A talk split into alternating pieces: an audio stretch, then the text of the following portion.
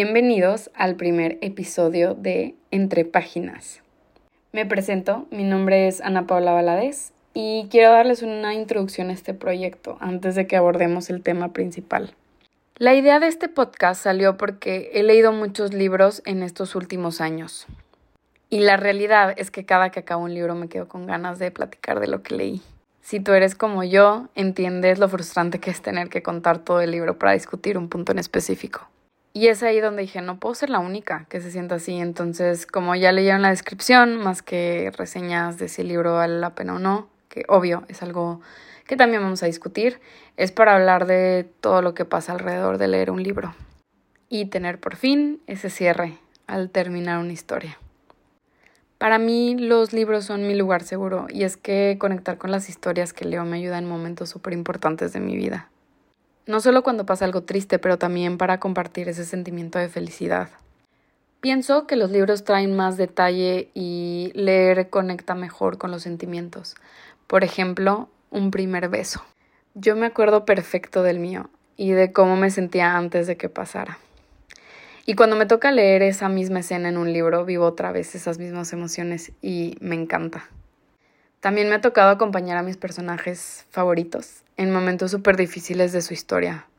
Por ejemplo, cuando se les muere alguien, o cuando los traicionan, o los lastiman de una u otra manera. Pero no solo pasa eso en los libros, también lo vivimos nosotros en nuestra realidad. Y, como ya leyeron en el título, esta historia es de cuando perdí el amor a la lectura y el libro que ocasionó todo. Empecemos por el principio. Imagínense agosto 2020. Todos conocemos ese año por el famoso coronavirus y es ahí donde empieza esta historia.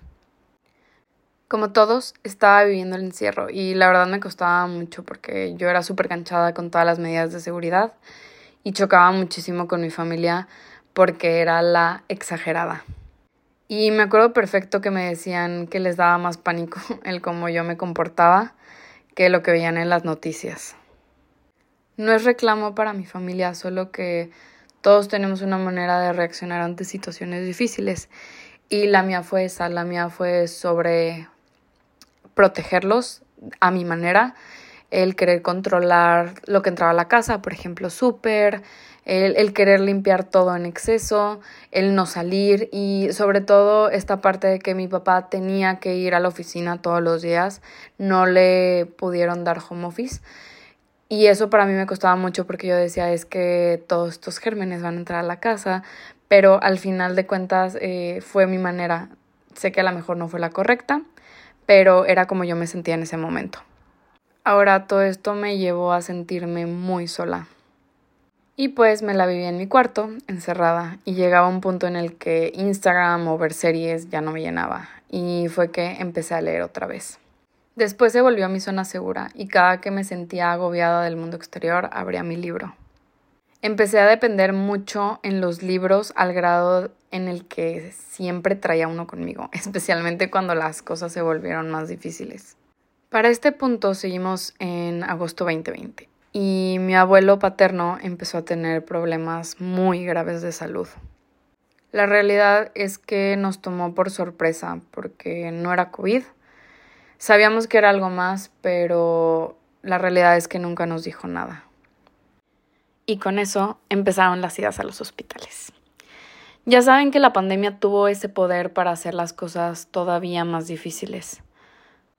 Aparte de todas las medidas que teníamos, era muy difícil acompañar a alguien en el hospital porque no podíamos ser muchos en las habitaciones o por el tema de que teníamos que dar muchas pruebas de si éramos positivos o negativos de COVID para simplemente poder estar con él en la habitación. Es por eso que en la familia hicimos un protocolo en el cual cada familiar tenía que acompañarlo mínimo una vez a la semana. Con eso llevábamos un mejor control de quién estaba positivo quién estaba negativo y así poder evitar que pues mi abuelo se enfermara más. A mí me tocó cuidarlo varias veces. Los tratamientos eran súper pesados y solo los podíamos hacer en el hospital. Y sí, también en esos momentos traía un libro conmigo. Me acuerdo perfecto el libro que estaba leyendo cuando todo empezó a empeorar. Imagínense, las típicas habitaciones blancas con una sola ventana y justo teníamos un sillón que estaba al lado de la cama de mi abuelo. Ese se hacía sofá cama y nos servía para quienes nos teníamos que quedar a dormir. En un abrir y cerrar de ojos llegó septiembre y seguíamos con la misma rutina. Mi abuelo para ese entonces ya estaba muy malo. Sí me reconocía, pero a veces tenía muy pocos momentos de lucidez. Y pues yo para pasar el rato me ponía a leer. Em, traía mi celular, traía la computadora, pero a mi abuelo le molestaba mucho el sonido. Entonces prefería eh, estar un poco más alerta al no traer audífonos y es por eso que todavía pues fomenté más mi amor por la lectura porque era lo único que podía hacer. En ese momento no puse mucha atención al libro que escogí para que me acompañara pues todas esas noches en el hospital. Les digo, siempre traía uno, pero conforme pasaba el tiempo y crecía mi dependencia a los libros, crecía mi necesidad pues de encontrar apoyo dentro de las historias que estaba leyendo. Quería como que esa conexión que la verdad no estaba encontrando porque obviamente la vida de todos nos cambió 180 y estábamos viviendo al día, entonces nadie tenía esa capacidad de sostener el uno al otro, entonces cada uno en la familia lo estaba lidiando individualmente. Y yo decía X, me llevo cualquier libro pues para pasar el rato. Ahora que ya pasó más tiempo, lo puedo ver que sí afecta mucho lo que estamos consumiendo día con día, ya sea en redes sociales, películas o libros, pero sí, sobre todo en mi caso, eran los libros. Pero pues en su momento solo agarraba lo que tenía a la mano y para mi suerte, ese libro era Percy Jackson, El ladrón del rayo. Para los que no han leído ese libro, Percy Jackson es un niño de 12 años que tiene dislexia, pero descubre que es un semidios, hijo de Poseidón, el dios del mar. La trama empieza que culpan a Percy por robarse el rayo de Zeus, y si no están familiarizados con la mitología griega, Zeus tiene un rayo maestro con el que crea todos los demás rayos. Entonces ya saben lo molesto que estaba cuando descubrió que se lo robaron y que posiblemente fue Percy el que se lo robó. Queriendo demostrar su inocencia, Percy se va y trata de resolver el misterio pues de quién robó el rayo y pues evitar una guerra entre los dioses del Olimpo. Porque claro, se iba a desatar una guerra porque su papá Poseidón intervino por su hijo y pues a Zeus no le gustó para nada. En su viaje, Percy se une a su amigo Grover, que es un sátiro. Y si no sabes que es un sátiro, es un hombre mitad cabra. Pero ojo, es parte de arriba humano y parte de abajo cabra. Y otra persona que también lo acompañaba en su viaje es Annabeth, una de las hijas de Atenea, que ella no es tan común escucharla, pero es la diosa de las estrategias. Juntos se enfrentan criaturas mitológicas, resuelven acertijos y pues al final descubren secretos sobre el mundo de los dioses. Yéndonos más a fondo, en los primeros libros, el personaje principal enfrenta como esta falta de identidad porque pues para empezar nadie le dijo que era un semidios y siento que todos nos hemos sentido alguna vez así. Obvio no la parte del semidios, pero sí hemos sentido que no encajamos por ser nosotros mismos o que nos falta algo para estar en ese grupo o con esos amigos. Otro problema con el que conecté es que lo molestaban mucho en la escuela. Personalmente nunca viví eso, pero puedo ver la parte de cómo él se sentía al ser pues una víctima y me hizo reflexionar de todas las veces que me quedé callada cuando pasaba algo así en mi escuela. A ver, sé que tenía 12 años y que no entendía el impacto a largo plazo de esas acciones o más bien como la falta de ellas. Pero ahorita sí me puedo hacer responsable y no quiero repetir ese tipo de conductas porque sé que también ahorita de adulto sí pueden llegar a pasar ese tipo de comportamientos. Y eso me llevó a pensar cuántas veces nos hemos quedado callados ante una situación incómoda. Por ejemplo, si vemos que una pareja está discutiendo y alguien es abusivo, pues rara vez intervenimos, porque muchas veces pensamos que no es nuestra situación, entonces, ¿para qué nos metemos? Pero aquí entra el cuestionarnos si podemos ser agentes de cambio, siempre buscando pues mejorar la situación más que empeorarla. Y es que los libros nos ayudan a vivir ese tipo de experiencias, aprender de ellas y ver una manera en la que podemos resolver y no tener que experimentarlo nosotros mismos. El primer libro me gustó mucho, siento que es una historia que tanto niños como adultos la pueden leer y se van a pasar un buen rato. Me gusta mucho que cuando eres niño te enfocas en la parte más de ficción, las batallas, los monstruos, pero de adultos puedes ver otras perspectivas al leer este libro. Y eso me llevó a leer el segundo, que se titula El mar de monstruos. Percy empieza pues un nuevo año escolar. Esta vez es diferente porque pues ya tiene idea de quién es él y a dónde pertenece. Pero vuelven a surgir problemas en los que esta vez él no es el responsable y nadie lo culpó de nada, pero pues se ofrece a salvar la escuela. El problema es el siguiente. Hay un árbol en la escuela que se llama el árbol de Talía el cual se encarga de proteger a la escuela de que nadie que no deba eh, pueda entrar y así pues tener a todos los semidioses a salvo. Porque pues al ser mitología griega, cuando los dioses discuten entre sí, muchos se desquitan con los hijos de los otros. Y pues en este caso alguien envenenó ese árbol, en el cual pues ponía en riesgo a todos los hijos de los dioses. Para remediar esta situación, Percy y sus amigos otra vez se van a una misión en la que esta vez tienen que encontrar el vellocino de oro. Yo la verdad no sabía qué era eso, pero el vellocino es una piel de cabra. Y en esta historia o en la mitología griega tiene poderes curativos. Me encantó este libro. La verdad tiene muchos descubrimientos de, nuevos personajes. Se empieza a ver que todos los dioses pues tienen secretos, en especial los más importantes que son Zeus, Hades y Poseidón. Pero después me tocaba volver a mi realidad. Cerraba el libro y seguíamos en citas de doctores, en repartirnos las tardes entre la familia, porque pues mi abuelo estaba decayendo y sus cuidados se volvieron más complejos. Pero pues seguía en esta parte de querer eh, desahogar mis penas y no estar como que en esta realidad y es por eso que agarré el tercer libro de la serie que se titula La maldición del titán.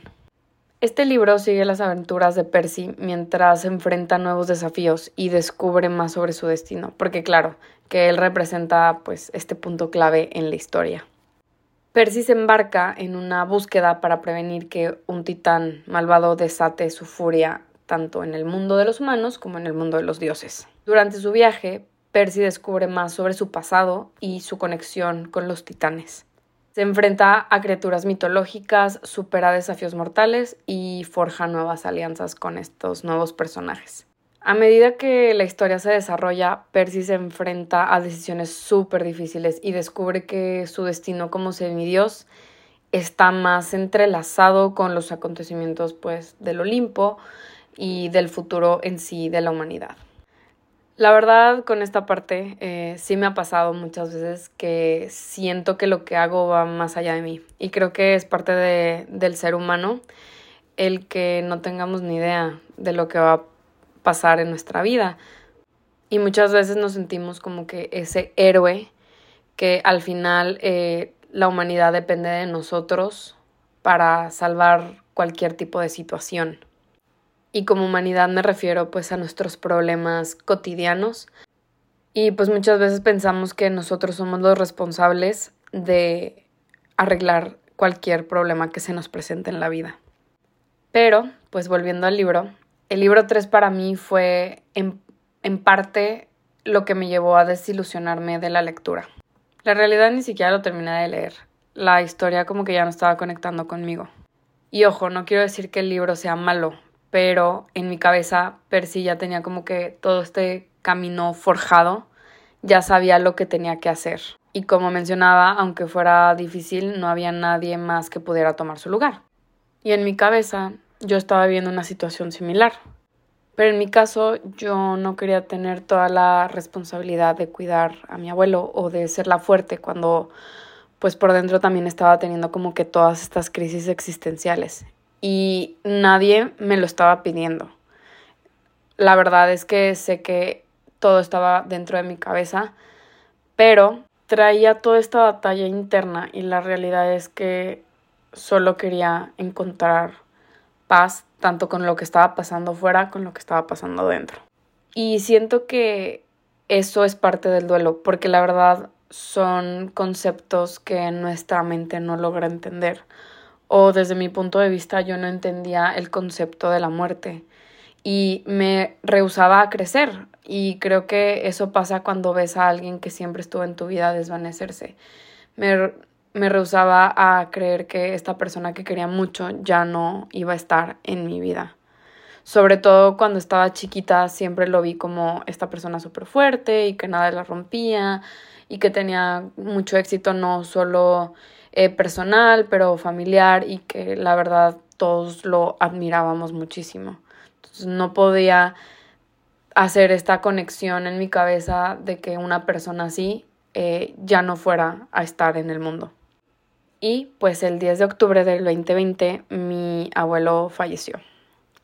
Ese día fue el que dejé de conectar con las historias y en el que me sumergí pues en un hoyo muy feo de depresión. Sentí mucha incertidumbre y la verdad no fui la única. Creo que todos en mi casa perdimos la dirección. Sentía que estaba perdiendo a mi familia y todas esas cosas a las que estaba acostumbrada. En mi cabeza sabía que no todo es para siempre, pero en su momento se sentía que nunca me iba a poder recuperar del dolor. Y eso era lo que me daba miedo, el sentir tantas emociones tan fuertes y el no poder como deshacerme de ellas. Me cuestioné todo y la verdad sí perdí pues la visión de quién era yo. La verdad no sabes de verdad quién es el pilar de la familia hasta que ya no está. Y siento que todos lo resentimos, después descubrí que éramos todos tratando como de encontrar estos nuevos roles, pero pues en ese momento se sentía un caos enorme y no estaba lista para vivirlo, la verdad.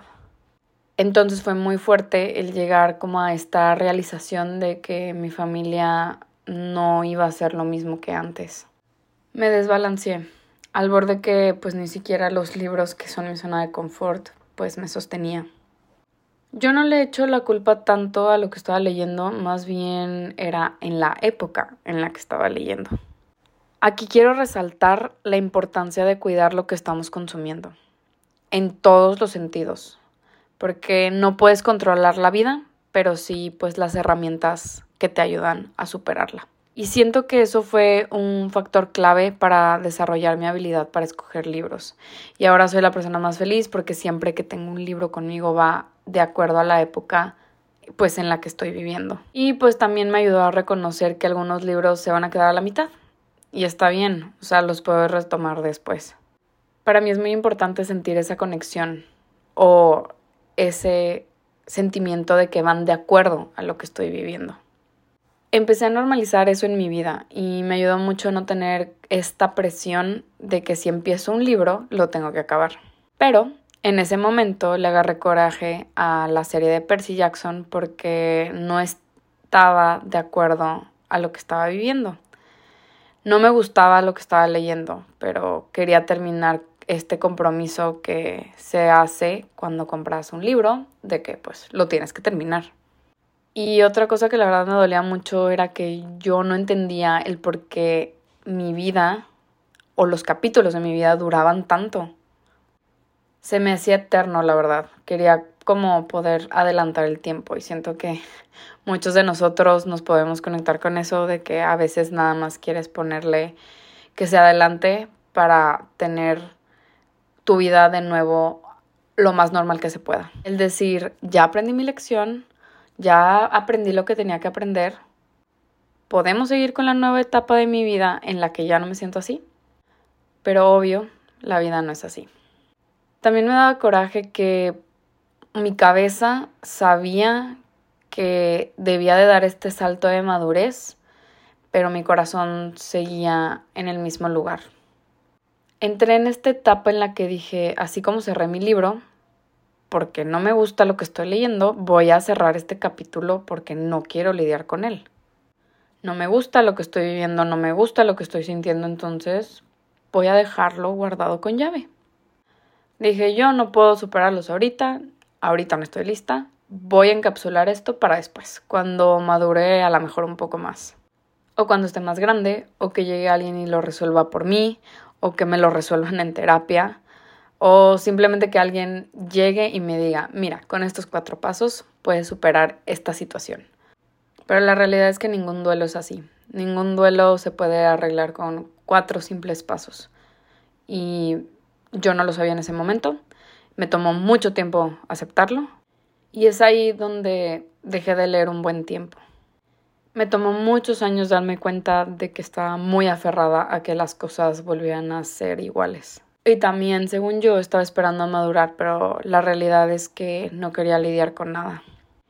Empecé terapia, pero honestamente empecé a sentir mejoría hasta que volví a leer. Sí me tomó bastante tiempo. Volví a leer hasta julio del 2021. Pero puedo decir que esta experiencia me llevó a desarrollar mi resiliencia y mi empatía como nunca antes en mi vida. También desarrollé el hacerme mejores preguntas, el no quedarme callada, ni tomar las cosas por sentado, sobre todo cuando se trata de amistades y familiares y todo lo que tenemos a nuestro alrededor día con día que muchas veces lo tomamos por sentado. También aprendí a ser honesta conmigo misma. Muchas veces la sociedad, nuestros familiares, amigos o a veces hasta nuestra pareja nos dicen deberías de estar haciendo esto, deberías de estar haciendo lo otro. Pero aprendí a conectar conmigo misma y a escuchar mi intuición. También aprendí que la familia se escoge y que muchas veces el quedarnos con nuestra familia de sangre no es una obligación, más bien es una elección que tenemos que hacer todos los días. Tengo mucha ilusión de volver a leer esta serie, la verdad, porque me acompañó en uno de los duelos más difíciles de mi vida. Quiero darme ese cierre y ver cómo ha cambiado mi perspectiva en estos últimos tres años. La realidad es que sigo leyendo mucho y comprendí que los libros tienen el poder de ser un soporte en donde sí encuentras el apoyo y pues te hacen la vida más ligera. Si estás viviendo momentos de incertidumbre o de desmotivación y te quieres sentir inspirado o si solo quieres una historia que sea fácil de digerir, esta serie es para ti. Les dejo los links en la parte de abajo donde pueden comprar esta serie, tanto en español como en inglés. Y no me queda nada más que agradecerles a todos por escuchar este episodio. Nos vemos en el siguiente episodio de Entre Páginas Podcast.